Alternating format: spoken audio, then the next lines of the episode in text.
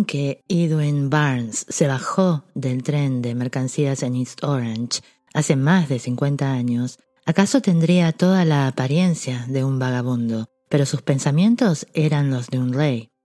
Cuando comenzaba el camino desde las vías del ferrocarril hasta las oficinas de Thomas Alva Edison, su mente trabajaba febrilmente. Se observaba a sí mismo en presencia de Edison. Se escuchaba pidiendo una oportunidad al señor Edison para trocar en realidad la obsesión de su vida, el ardiente deseo de llegar a ser socio industrial del gran inventor. El deseo de Barnes no era una simple esperanza, era un deseo fuerte, maduro, persistente, que avasallaba todo lo demás. Era algo muy definido y definitivo. Pocos años después, Edwin Barnes se hallaba de nuevo en presencia de Edison y en el mismo despacho donde primera vez le conoció. Esta vez su deseo se había convertido en una realidad tangible. Era socio industrial de Edison. El sueño dominante de su vida era ya un hecho concreto. Barnes tuvo éxito porque eligió una meta definida, determinada, precisa, y dedicó todas sus energías, toda su fuerza de voluntad y todo su esfuerzo a alcanzar aquella meta. Pasaron cinco años antes de que se presentara la oportunidad que esperaba. Para todo el mundo, excepto para sí mismo, parecía ser solamente otro diente más de la rueda industrial de Edison, pero en su propia mente era socio de Edison cada minuto que pasaba y que había transcurrido desde el día en que comenzó a trabajar allí. Este es un ejemplo muy notable de lo que puede el deseo. Barnes llegó a la meta porque deseaba ser un asociado industrial de Edison mucho más que cualquier otra cosa. Él creó un plan mediante el cual pudiese llegar a su objetivo, pero quemó todos los puentes que quedaban detrás de él. Barnes se ciñó a su deseo hasta que éste llegó a convertirse en una verdadera obsesión, en el objeto principalísimo de su vida y finalmente en un hecho concreto. Cuando fue a East Orange, no se dijo a sí mismo intentaré que Edison me conceda un empleo cualquiera, sino que se dijo veré a Edison y le haré saber que he venido a ser socio suyo. Barnes no dijo Mantendré los ojos bien abiertos para aprovechar cualquier otra oportunidad en el caso de que me falle lo que deseo en la organización de Edison. Por el contrario, Barnes dijo, Solo hay una cosa en el mundo que he decidido conseguir, y es ser socio industrial de Thomas Edison. Quemaré todos los puentes que quedan a mi espalda y apostaré todo mi futuro por lograr lo que tanto anhelo. No se dejó a sí mismo un posible camino de retirada. Tenía que ganar o perecer. Y esta es la historia del éxito de Barnes. Hace mucho tiempo, un gran guerrero se enfrentó a una situación que hizo necesario que tomara una decisión para asegurar el éxito en el campo de batalla. Estaba a punto de enviar a sus ejércitos contra un poderoso enemigo cuyas fuerzas eran muy superiores a las suyas embarcó en naves a sus soldados y navegó hasta las costas del país enemigo, donde desembarcó tropas y equipos. Luego dio la orden de que se quemaran las naves que les habían conducido hasta allí, y dirigiéndose a sus hombres, poco antes de la primera batalla, les dijo En este momento estáis viendo cómo arden nuestras naves, eso significa que no podremos abandonar estas costas vivos a menos que venzamos. Ahora no tenemos elección, a vencer o a morir. Y vencieron. Cada persona que vence en una empresa debe ansiar quemar sus naves y cortar todos los caminos de retirada. Haciéndolo así, puede uno mantener ese estado mental conocido como deseo ardiente de vencer, factor esencial a todo éxito. La mañana que siguió al gran incendio de Chicago, un grupo de comerciantes se hallaba en State Street contemplando las humeantes ruinas de lo que antes fueran sus almacenes. Se reunieron en conferencia y en el mismo lugar de los sucesos para decidir si reconstruirían o abandonarían Chicago definitivamente a fin de iniciar sus negocios en otro sitio más prometedor del país. Llegaron todos a una decisión, excepto uno, abandonar Chicago. El comerciante que decidió quedarse y reconstruir señaló con un dedo los restos de su almacén y dijo Caballeros, en este mismo lugar construiré el almacén más grande del mundo, y siempre lo haré, aun cuando se queme muchas veces. Esto sucedió hace casi un siglo. Se construyó el almacén y allí está todavía, hoy día, como monumento a la fuerza mental de aquel hombre, esa fuerza mental conocida como ardiente deseo.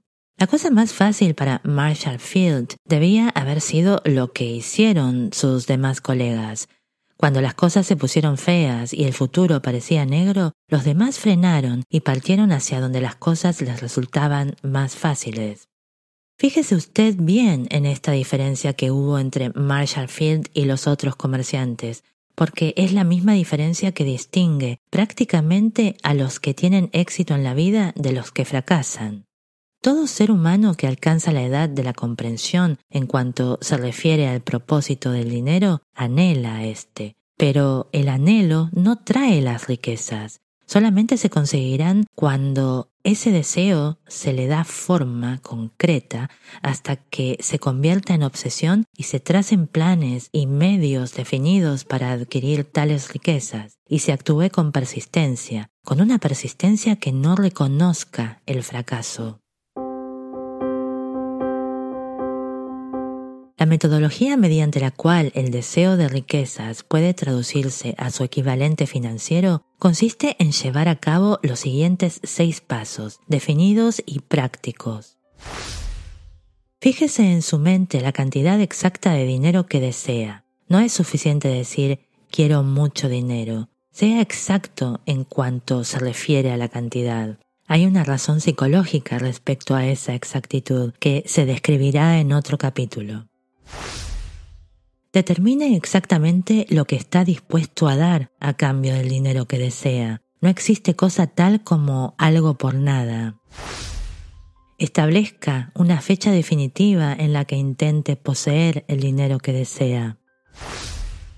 Forme un plan bien definido para realizar sus deseos y comience enseguida, esté preparado o no a poner en práctica su plan. Escriba una declaración clara y concisa sobre la cantidad de dinero que piensa usted tener. Exponga lo que trata de dar a cambio por ese dinero y describa claramente el plan mediante el cual lo acumulará. Lea su declaración escrita en voz alta dos veces al día, una antes de retirarse por la noche y otra después de levantarse por la mañana. Al mismo tiempo que lee, vea, sienta y crea que ya está en posesión de ese dinero.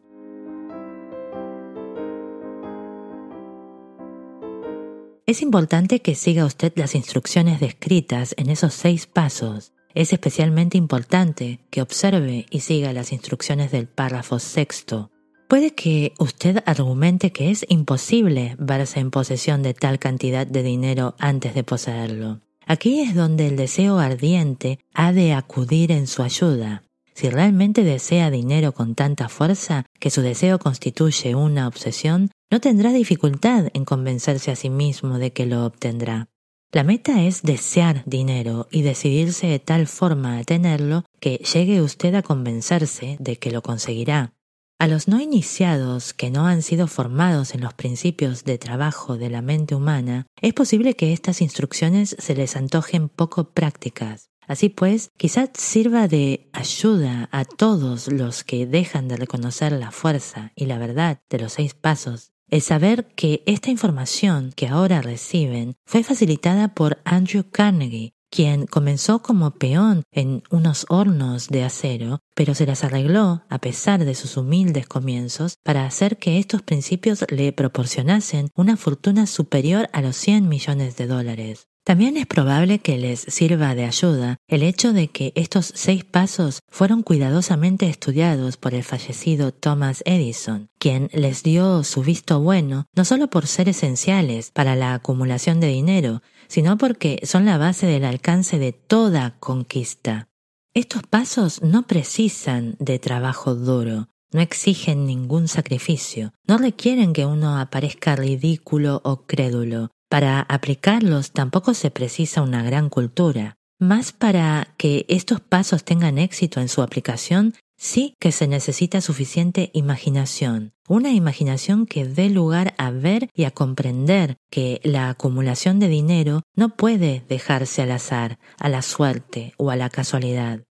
Es importante darse cuenta de que todos aquellos que han acumulado grandes fortunas soñaron primero con ellas, albergaron esperanzas, las desearon fuertemente e hicieron proyectos antes de adquirir realmente el dinero. Y ahora, antes de seguir adelante, es conveniente que sepa que nunca podrá poseer riquezas en gran cantidad a menos que en usted nazca y se desarrolle un deseo ardiente hacia el dinero y que en realidad crea que lo llegará a poseer. Los que iniciamos este recorrido hacia la riqueza debemos sentir estímulo mediante el conocimiento de que en este mundo alterado en que vivimos cada día se precisan nuevas ideas, nuevas formas de hacer las cosas, nuevos dirigentes, nuevas invenciones, nuevos métodos de enseñanza, nuevos procedimientos para los mercados, nuevos libros, nueva literatura, nuevas características para la televisión, en el fondo de esta demanda de cosas mejores y nuevas existe una cualidad que hay que poseer para vencer, y tal cualidad es la determinación de propósito, el conocimiento de lo que uno quiere y un ardiente deseo de poseerlo. Quienes deseamos acumular riquezas debemos recordar que los auténticos dirigentes del mundo siempre han sido hombres que han dominado y encausado, llevándolas a la práctica, a las fuerzas intangibles e invisibles de la oportunidad aún no nacida, y han convertido esas fuerzas o impulsos de pensamiento en rascacielos, ciudades, fábricas, aviones, automóviles y toda forma de utilidad que hace la vida más agradable. Al visualizar la adquisición de su parte de riqueza, no permita usted que alguien interfiera para despreciar al soñador. Para ganar las grandes apuestas en este mundo alterado, debe usted captar el gran espíritu de los grandes pioneros del pasado, cuyos sueños han dado a la civilización todo cuanto posee de valor, el espíritu que sirve de sangre vivificadora a nuestro propio país, tanto su oportunidad como la mía, para desarrollar y vender nuestros talentos. Si lo que usted desea es correcto y cree en ello, adelante y hágalo. Lleve a cabo su sueño y que nunca le importe lo que ellos digan si usted se tropieza con una derrota temporal, porque ellos ignoran que cada derrota trae consigo la semilla de un éxito equivalente. Thomas Edison soñó con una lámpara que pudiese funcionar mediante la electricidad. Llevó a la práctica su sueño y a pesar de más de diez mil fracasos, se ciñó a él hasta que lo convirtió en realidad física. Los soñadores prácticos jamás fracasan. Whelan soñó con una cadena de almacenes de cigarros, transformó su sueño en algo práctico y hoy la Union Cigar Stores ocupa algunos de los mejores lugares de América. Los hermanos Wright soñaron con una máquina que pudiese volar. Hoy día todo el mundo puede ver que aquellos sueños eran sólidos. Marconi soñó con un sistema para dominar y encauzar las intangibles fuerzas del éter, la prueba de que no soñaba en vano la vemos hoy en cada aparato de radio y televisión que existe en el mundo. Puede que a usted le interese saber que los amigos de Marconi le encerraron y examinaron en un hospital para psicópatas cuando anunció que había descubierto el principio mediante el cual podía enviar mensajes por el aire sin necesidad de alambres u otros medios físicos y directos de comunicación. A los soñadores de hoy en día les va mucho mejor las cosas. El mundo de hoy está lleno de oportunidades que nunca conocieron los soñadores del pasado. El punto de donde ha de partir todo soñador es un ardiente deseo que hay que hacer realidad a toda costa. Los sueños no nacen de la indiferencia, de la pereza o de la falta de ambición. Recuerde que todos los que están alcanzando el éxito en la vida casi siempre tuvieron duros principios y atravesaron muy malos tiempos antes de llegar. El auténtico cambio en la vida de aquellos hombres de éxito usualmente llega en el momento de alguna crisis mediante la cual son presentados a su otro yo. John Bunyan escribió El progreso del peregrino, obra que figura entre los mejores libros ingleses, tras haber estado encerrado en la cárcel, severamente castigado a causa de sus puntos de vista sobre religión. D. Henry describió el gran genio que dormía en su cerebro después de haberse enfrentado con la desgracia y ser encerrado en una celda de la prisión de Columbus, Ohio. Al verse obligado a enfrentarse con su otro yo y a emplear su imaginación, descubrió que era un gran autor en lugar de ser un pobre delincuente y fuera de la ley. Charles Dickens comenzó pegando etiquetas en botes de crema para el calzado. La tragedia de su primer amor penetró tanto en las profundidades de su alma que le convirtió en uno de los más grandes autores del mundo. Aquella tragedia produjo primero David Copperfield y más tarde una sucesión de otras obras que hicieron de este mundo un lugar más rico y mejor para todo el que lee sus obras. Helen Keller, poco después de nacer, quedó ciega, sorda y muda. A pesar de su desgracia, su nombre ha quedado escrito en la página de la historia de los grandes, Toda su vida fue una demostración tangible de que nadie es derrotado hasta que la derrota se acepta como una realidad. Robert Burns era un mozo sin cultura alguna. Parecía estar apadrinado desde su nacimiento por la pobreza y hasta llegó a ser un borracho. Pero el mundo se convierte en un lugar mejor por haber vivido aquel hombre que arropó en poesía bellos pensamientos y así arrancó un espino y plantó una rosa en su lugar. Burns era un humilde campesino sin estudios escolares de ninguna clase y cuya vida incluso fue desordenada, pero llegó. Beethoven era sordo y Milton estaba ciego, pero sus nombres perdurarán mientras el mundo exista, porque soñaron y tradujeron sus sueños a una realidad concreta. Existe una gran diferencia entre desear una cosa y estar dispuestos a recibirla. Nadie está dispuesto a tal recepción hasta que cree que puede hacerlo, que puede adquirirla. El estado mental debe ser creencia y no un simple deseo o esperanza. Para la creencia es esencial una mente liberal y receptiva. Las denominadas mentes cerradas no inspiran fe, valor o creencia. Recuerde usted que no se requiere realizar más para apuntar alto en la vida o para exigir abundancia y prosperidad que lo que se precisa realizar para aceptar la miseria y la pobreza. Un gran poeta ha expresado muy correctamente esta gran verdad universal en las líneas siguientes.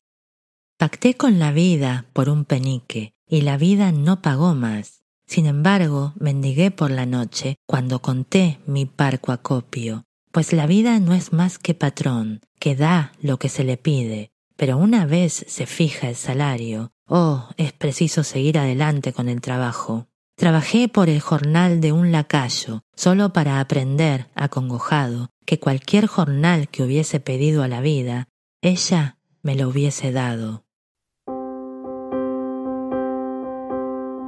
Para dar un final adecuado a este capítulo, quiero presentar aquí a una de las personas más poco corrientes que he conocido.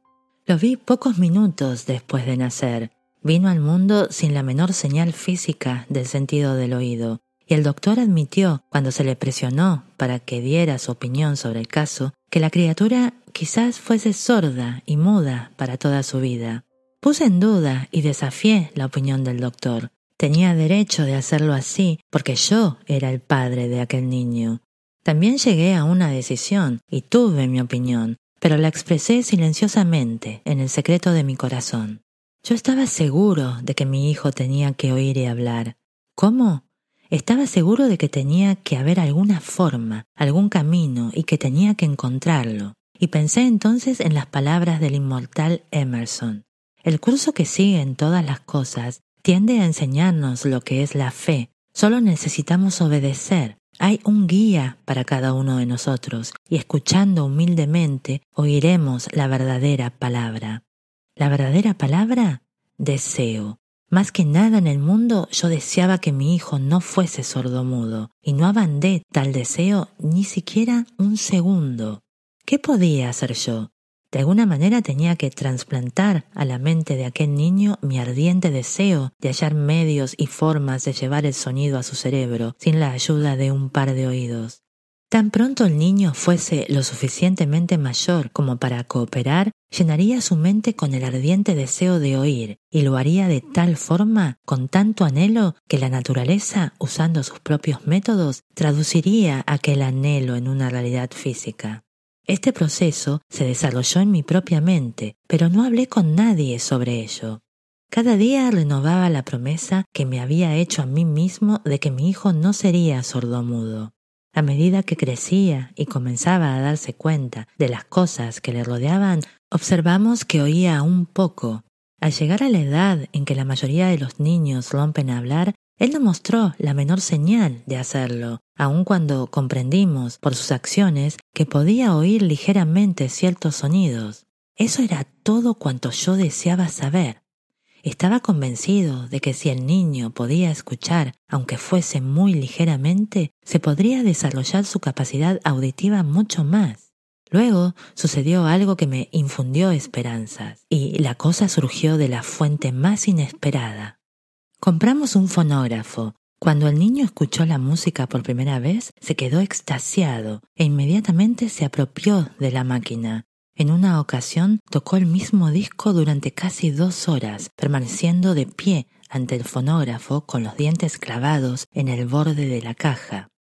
El significado de este hábito no fue muy claro para nosotros hasta años más tarde, ya que no conocíamos entonces las propiedades de conducción del sonido que poseían los huesos. Poco antes de que el niño se apropiase del fonógrafo, descubrí que podía oírme bien y claramente cuando yo hablaba con los labios apoyados en su hueso mastoides, en la base del cráneo. Estando ya seguro de que el pequeño oía el sonido de mi voz con claridad, empecé a transferir a su mente el deseo de oír y hablar.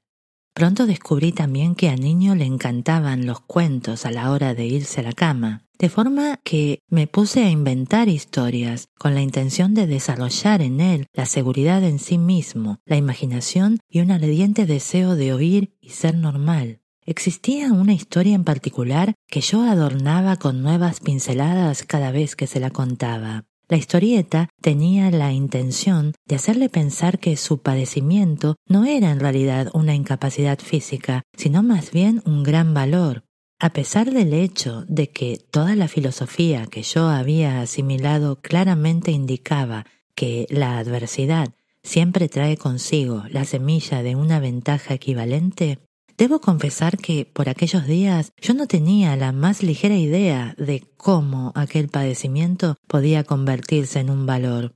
Cuando reviso hacia atrás y analizo la experiencia, veo que la fe que tenía mi hijo en mí tuvo mucho que ver con los asombrosos resultados obtenidos. No ponía en duda nada de lo que yo le decía le inculqué la idea de que él poseía una ventaja clara sobre su hermano mayor y se reflejaría por sí sola en muchas formas. Por ejemplo, los profesores en la escuela observarían que no oía y en consecuencia mostrarían hacia él especial atención y le tratarían con extraordinaria amabilidad. Y así lo hicieron siempre. También le inculqué la idea de que cuando fuese lo suficientemente mayor para vender periódicos, su hermano mayor ya era un buen comerciante en tal terreno, él tendría una ventaja sobre su hermano por la sencilla razón de que la gente le pagaría un dinero extra por sus artículos de venta, razonando que era un muchacho trabajador y brillante, a pesar del hecho de que carecía de oído. Aproximadamente a los siete años de edad dio la primera prueba de que nuestro método de programar su mente estaba dando frutos. Durante meses había estado solicitando el privilegio de vender periódicos, pero su madre no daba su consentimiento a tal proyecto.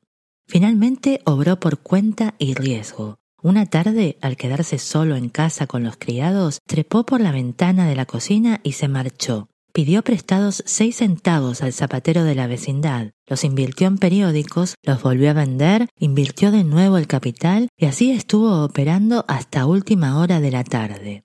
Después de hacer balance de su capital y devolver los seis centavos que había pedido prestados a su banquero, le quedó una ganancia líquida de cuarenta y dos centavos. Cuando nosotros llegamos a casa aquella noche, le encontramos profundamente dormido en su cama, con el dinero bien encerrado en su puño. Su madre le abrió la mano, le quitó las monedas y lanzó una exclamación de asombro y angustia. Me parecía inadecuado llorar sobre la primera victoria de mi hijo. Mi reacción fue totalmente opuesta. Me eché a reír de buena gana, porque yo estaba seguro de que mi empresa de inculcar en la mente del niño fe en sí mismo se había hecho realidad.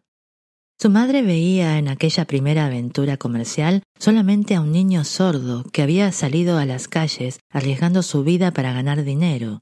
Sin embargo, yo veía a un comerciante muy pequeño pero ambicioso y seguro de sí mismo una seguridad que había aumentado en un ciento por ciento, porque se había metido en negocios impulsado por su propia iniciativa y había ganado.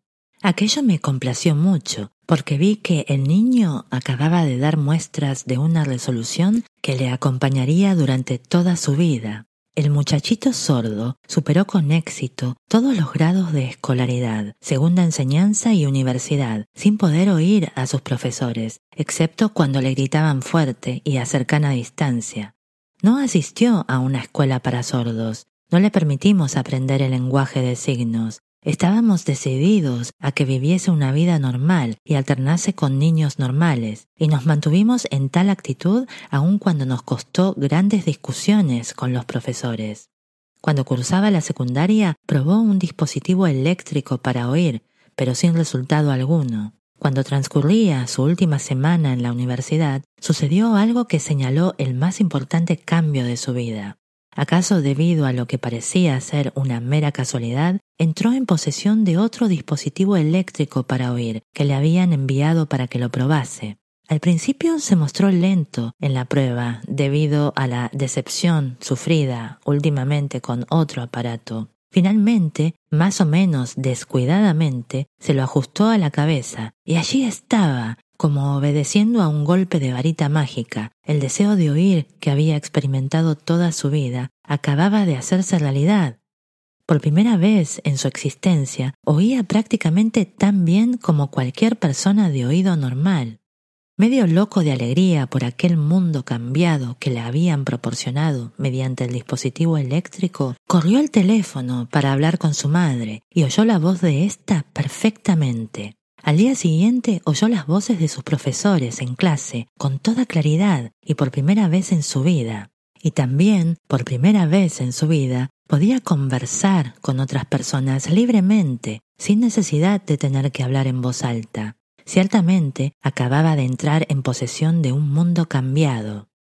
Sin comprender del todo el significado de lo que había conseguido, pero intoxicado con la alegría de haber descubierto un nuevo mundo de sonido, redactó una carta al fabricante del audífono en la que entusiasmadamente describía su experiencia. Algo que había en aquella carta hizo que la compañía le invitara a ir a New York. Cuando llegó a la ciudad fue acompañado hasta la fábrica y mientras hablaba con el ingeniero jefe, refiriéndole muchas cosas de aquel mundo nuevo que había caído en sus manos, una idea, una inspiración, una corazonada, o llámese como se quiera, nació en su mente. Fue este impulso de pensamiento lo que convirtió su padecimiento en un valor destinado a producir dividendos, tanto en dinero como en felicidad, a miles de personas en el futuro. La suma y substancia de aquel impulso de pensamiento fue la siguiente.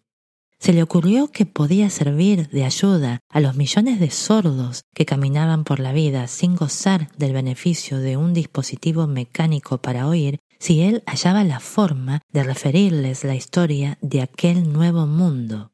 Se enfrascó todo un mes en una intensa investigación, a través de la cual estudió todo el sistema de ventas del fabricante de audífonos y creó medios y métodos de comunicarse con los sordos de todo el mundo con el propósito de compartir con ellos su recientemente descubierto mundo. Cuando acabó tal labor, presentó el plan a la compañía e instantáneamente se le concedió un puesto en la misma para que convirtiera en realidad sus deseos. Cuando comenzó a trabajar, el muchacho podía soñar muy poco en que estaba destinado a llevar esperanzas y alivio práctico a miles de personas sordas que sin su ayuda hubiesen permanecido condenadas para siempre al mundo del silencio. No me cabe la menor duda de que Blair hubiese sido un sordo mudo toda su vida si su madre y yo no lo hubiésemos arreglado para moldear su mente como lo hicimos. Cuando le inculqué el deseo de oír, hablar y vivir como una persona normal, a este impulso acompañó alguna extraña influencia que obligó a la naturaleza a convertirse en constructora de un puente, salvando así la distancia que separaba su cerebro del mundo exterior. Ciertamente, un ardiente deseo dispone de tortuosos caminos para transformarse en su equivalente físico. Blair deseaba disfrutar de un oído normal, ahora ya lo tiene.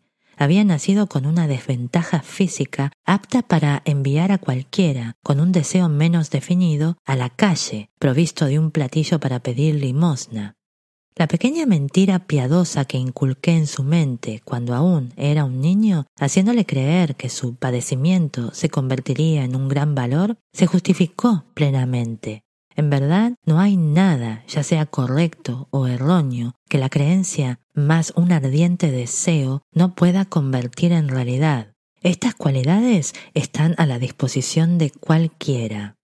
Un párrafo corto publicado en la prensa y relacionado con Madame Schumann Henk facilita una pista para descubrir el éxito magnífico de esta mujer como cantante. Transcribo el párrafo porque su contenido no revela otra cosa que un ardiente deseo.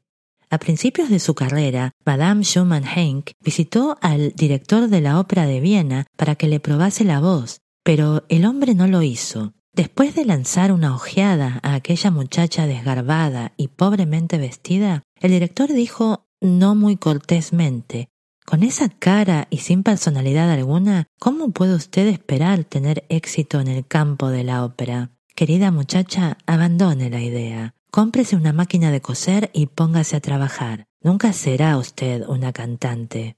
La palabra nunca es un lapso demasiado largo. El director de la ópera de Viena sabía muchas cosas acerca de la técnica del canto, pero muy pocas sobre la fuerza del deseo cuando éste alcanza las proporciones de una obsesión. Si hubiese sabido más cosas sobre esa fuerza, no habría cometido la equivocación de condenar al genio sin concederle una oportunidad. Hace varios años, uno de mis asociados comerciales cayó enfermo a medida que fue pasando el tiempo, empeoró y finalmente tuvo que ser trasladado al hospital a fin de practicarle una operación. El doctor le advirtió que había muy pocas esperanzas o ninguna de que volviese a verle vivo. Pero esta era solamente la opinión del doctor, no la opinión del paciente. Muy poco antes de ser trasladado a la sala de operaciones, murmuró débilmente no se preocupe, jefe, estaré fuera de aquí dentro de unos días. La enfermera me miró con cara de circunstancias, pero el paciente salió bien de la operación. Después de que todo terminó, su médico me dijo Nada, a no ser el ardiente deseo de vivir, le ha salvado. Nunca hubiera salido bien de esto si no se hubiese negado a aceptar la posibilidad de una muerte. Creo en la fuerza del deseo apoyada por la fe, porque he sido testigo de cómo esta fuerza elevaba a muchos hombres desde sus humildes comienzos a puestos de poder y riqueza. He visto cómo esta fuerza robaba de la tumba a muchas víctimas. La he visto servir como medio para el cual los hombres volvían a ponerse de pie tras haber sufrido cien diferentes derrotas y he visto también cómo esa misma fuerza proporcionaba a mi hijo una vida normal y feliz, a pesar de que la naturaleza le había lanzado al mundo sin oído. ¿Cómo puede uno encaminar y dirigir esa fuerza del deseo? Esto ha sido contestado en parte y seguirá contestándose a través de los demás capítulos de este libro. Mediante algún extraño y poderoso principio de química mental que jamás ha divulgado la naturaleza arropa en el impulso de un fuerte deseo ese algo que no conoce la palabra imposible y no acepta tal realidad como fracaso.